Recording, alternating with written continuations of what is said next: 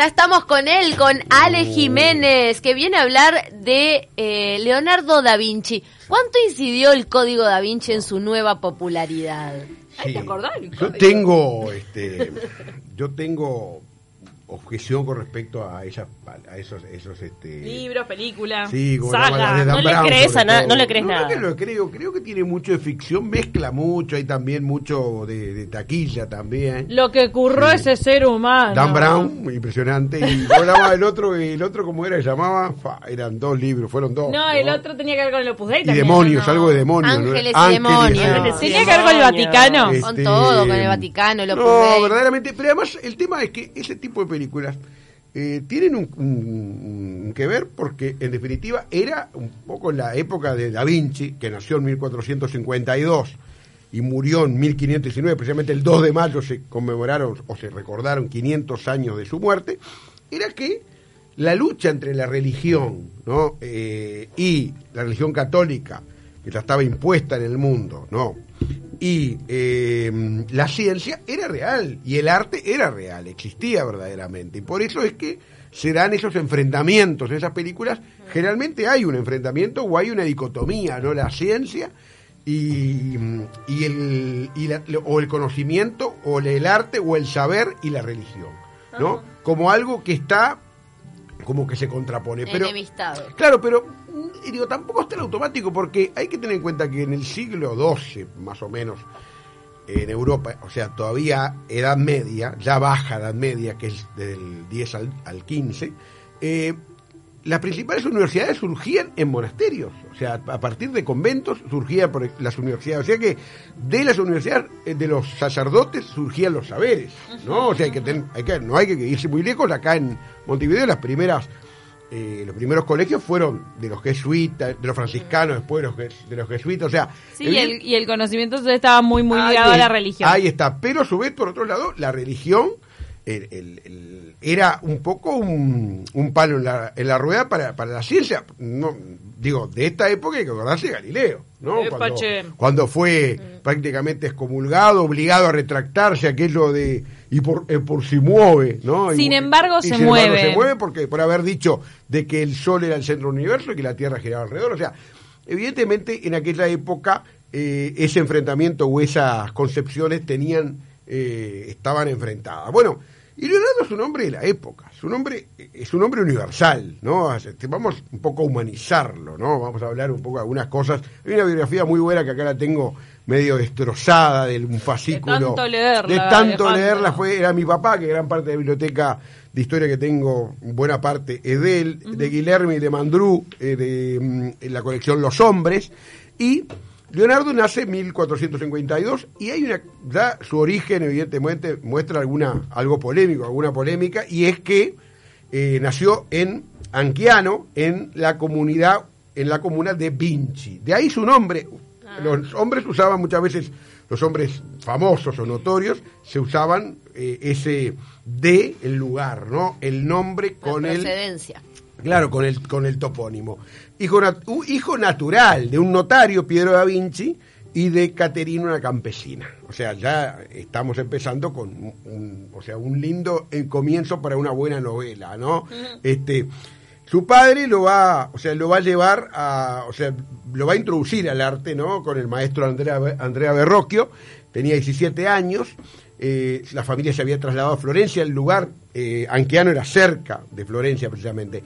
Y hay que tener en cuenta también el contexto de época. En aquel momento los hombres, o sea, los, los, este, el hombre estaba empezando a, a puede decirse, se daba esa separación que decíamos con, la religión, o sea, eso que algunos hablan se pasaba del teocentrismo medieval, o sea, el, Dios como centro, aquella vida monacal, aquella vida rural, aquella vida eh, de oscurantismo, según se dice, tampoco es tan así, o sea, ha habido obra eh, también, por ejemplo, en las catedrales o en las iglesias había obra, solo que había un tema muy importante y es que no estaba firmada.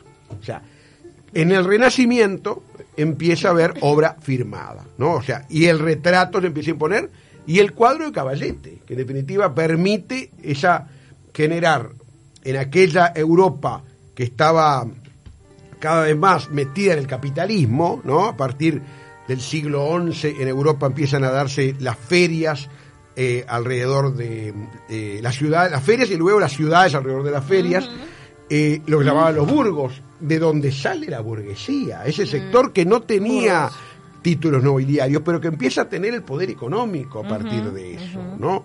Eh, de ahí los nombres, Hamburgo, Estrasburgo, o sea, ciudades que quedaron hasta hoy con, con esos nombres. Eh, bueno, y esa mm, baja edad media entre el siglo X y el XV es donde se va a empezar a desarrollar el comercio, vuelve el comercio que había decaído en la Edad Media como una actividad verdaderamente muy lucrativa y que está vinculada a otros hechos, si vamos, vamos más lejos al descubrimiento de América, ¿no? aquello que se dice, el descubrimiento, ya le hemos hablado acá, no que la reina vendió las cosas, no, fueron los mercaderes y los banqueros que pusieron el dinero, ¿no? Para realmente, de ahí surgen los bancos también, o sea, el banco de plaza era donde se hacía la transacción, ¿no?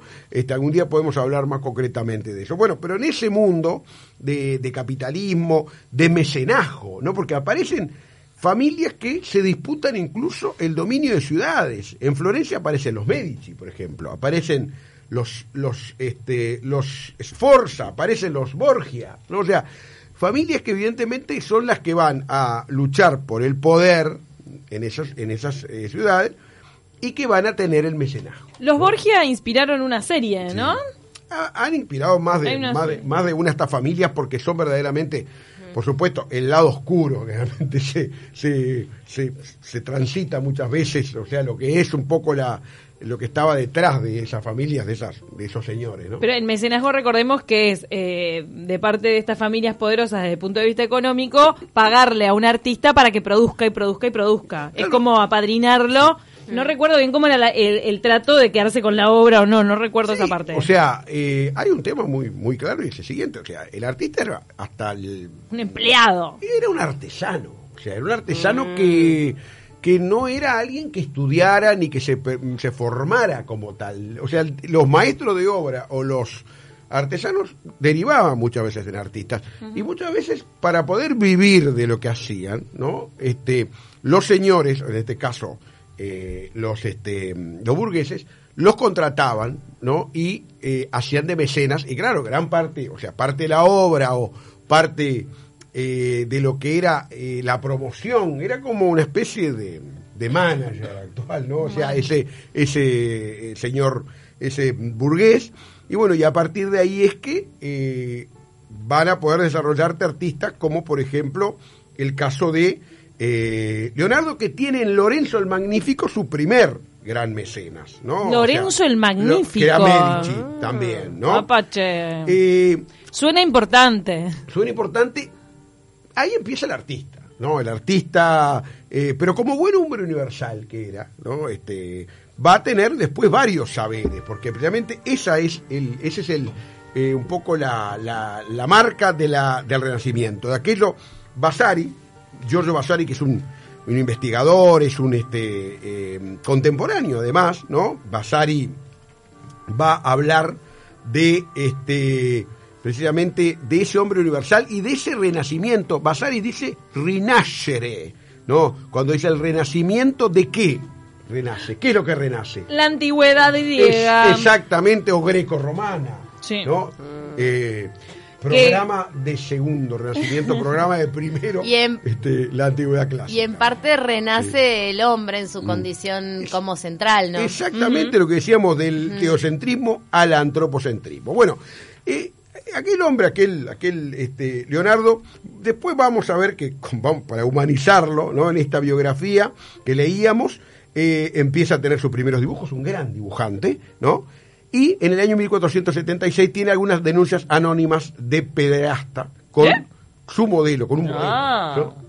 Ay, ay, ay. Qué Esto horror. es académico, ojo, Qué momento. ¿no? En donde esta biografía, que es una Estás biografía muy recordando bien, una parte terrible. pero también tiene que ver, ¿se acuerdan cuando hablamos con Gustavo no Fernández sobre Picasso? Denuncias anónimas. Que era tremendo violento con las mujeres. Ojo, ojo, porque capaz que era para, en aquellas, en aquellos lugares, capaz que, o en aquellos ambientes, capaz que era, pues, lo habían tirado para, para desprestigiarlo. Nunca se comprobó, ¿no?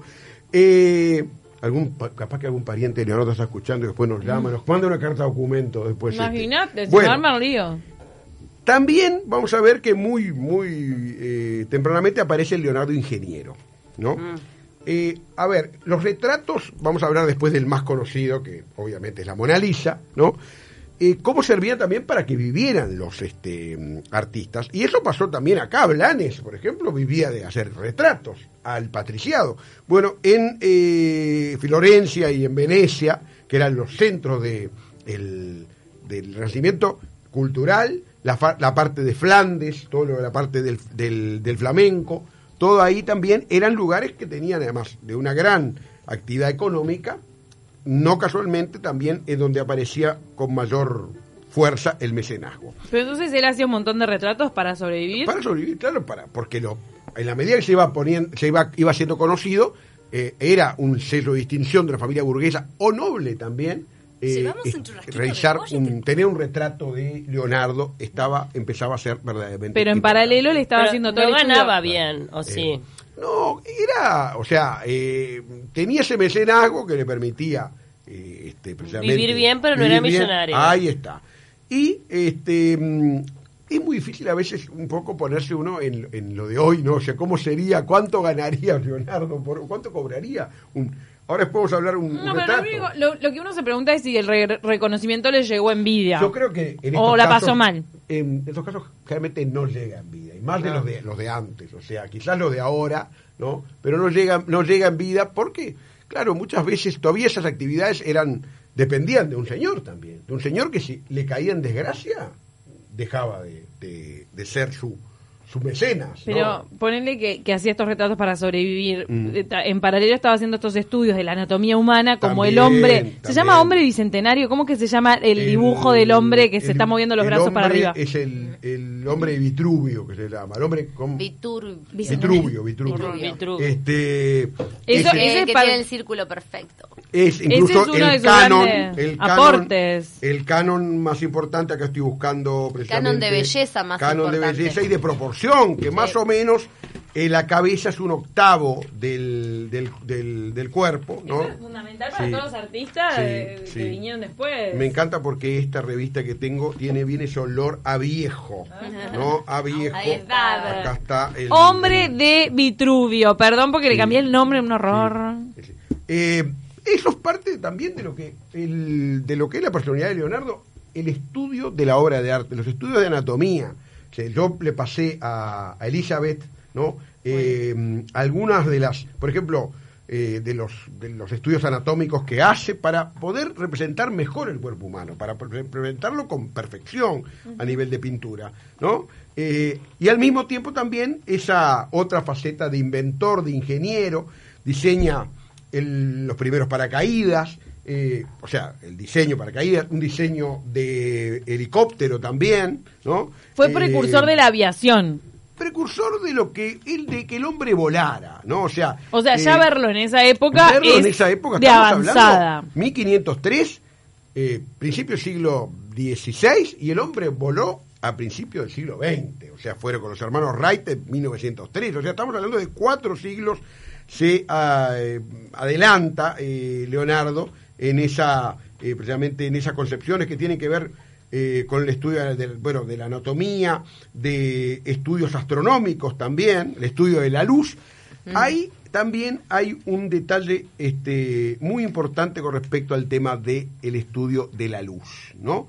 Y es eh, quizás uno de los mayores eh, eh, hallazgos o aportes de Leonardo y es el claroscuro. Y vamos- ahí vamos a, nos deriva a lo que es eh, la Mona Lisa, ¿no? quizás la más emblemática de las obras de La más famosa. la más famosa.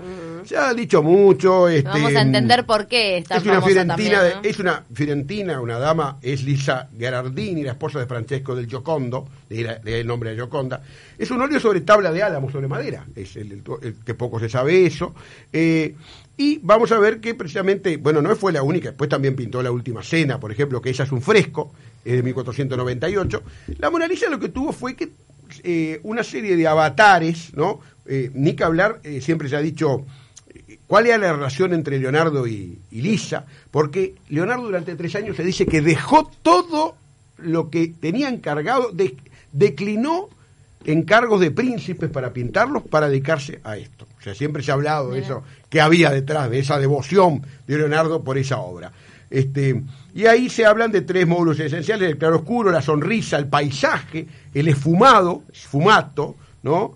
Este, eh, y algunos hablan de un grado de delicadeza del diseño, ¿no? Eh, y que en definitiva vamos a ver que eh, la representación del, del ser humano y también lo que fue el avatar de este cuadro. Una vez que falleció eh, Leonardo, eh, el cuadro pasó al rey Francisco I de Francia, porque también estuvo, bueno, él fallece en Francia, este Leonardo, Es 1519.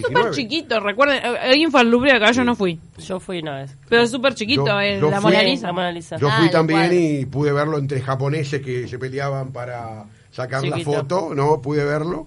Este, estaba como en un nicho, ahí se puede ver. Es No el sé- comentario más Sí. común igual de la gente Sí. que vuelve de- Sí. del Louvre decir me impresionó lo chiquita que es la. Mona Y Lisa. lo grande que fue para la historia del arte. Sí, que ver. No sé si sigue estando en el mismo lugar, creo que no.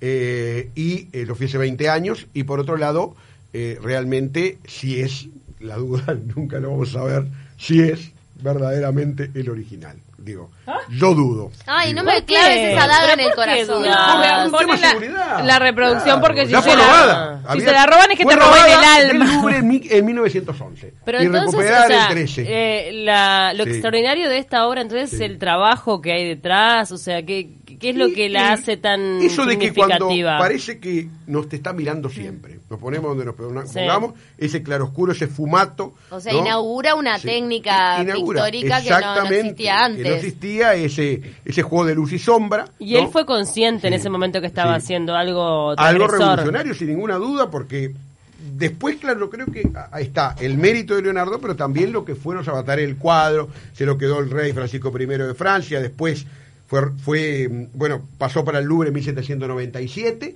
no y luego fue robada en el 1911 recuperada en 1913 o sea evidentemente ha, ha habido ha, ha tenido un idas y venidas no y les cuento también, pues ya, ya nos queda poquito, ¿no? La verdad que hoy pasó lindo, pasó rápido, Pasó porque la verdad que no. Lo que pasa es que para Pasamos recorrer bien, a Leonardo da bien. Vinci- Y le voy a contar también que en Montevideo, en pocos días, no se va, de- se va a eh, inaugurar eh, una exposición que se llama Da Vinci, el genio 500 años de enigmas. ¿En dónde es? Son réplicas, vamos a aclarar, digo, porque capaz que alguno se cree que puede ver algún original. No, No saldría una- vino- millones de dólares más que Picasso saldría No, traer algún original de Leonardo. ¿No, so- ¿No es una que vino hace algunos Sí, años? Ah, qué bueno. Arlatu vino. 2013 vino, no sé si la misma, este, estos son 100 piezas aproximadamente que tienen que ver, estoy buscando acá, este, en el ministerio las declaramos de interés turístico y estoy mirando el expediente. el expediente No, justo cuando- donde, Cuando anunciamos eh, que se iba a dedicar esta columna de historia a Leonardo da Vinci, me acordaba de esa muestra que yo no pude sí, visitar, sí. pero recuerdo Estos que son cuando 100 piezas que son obviamente réplicas, que no hay originales,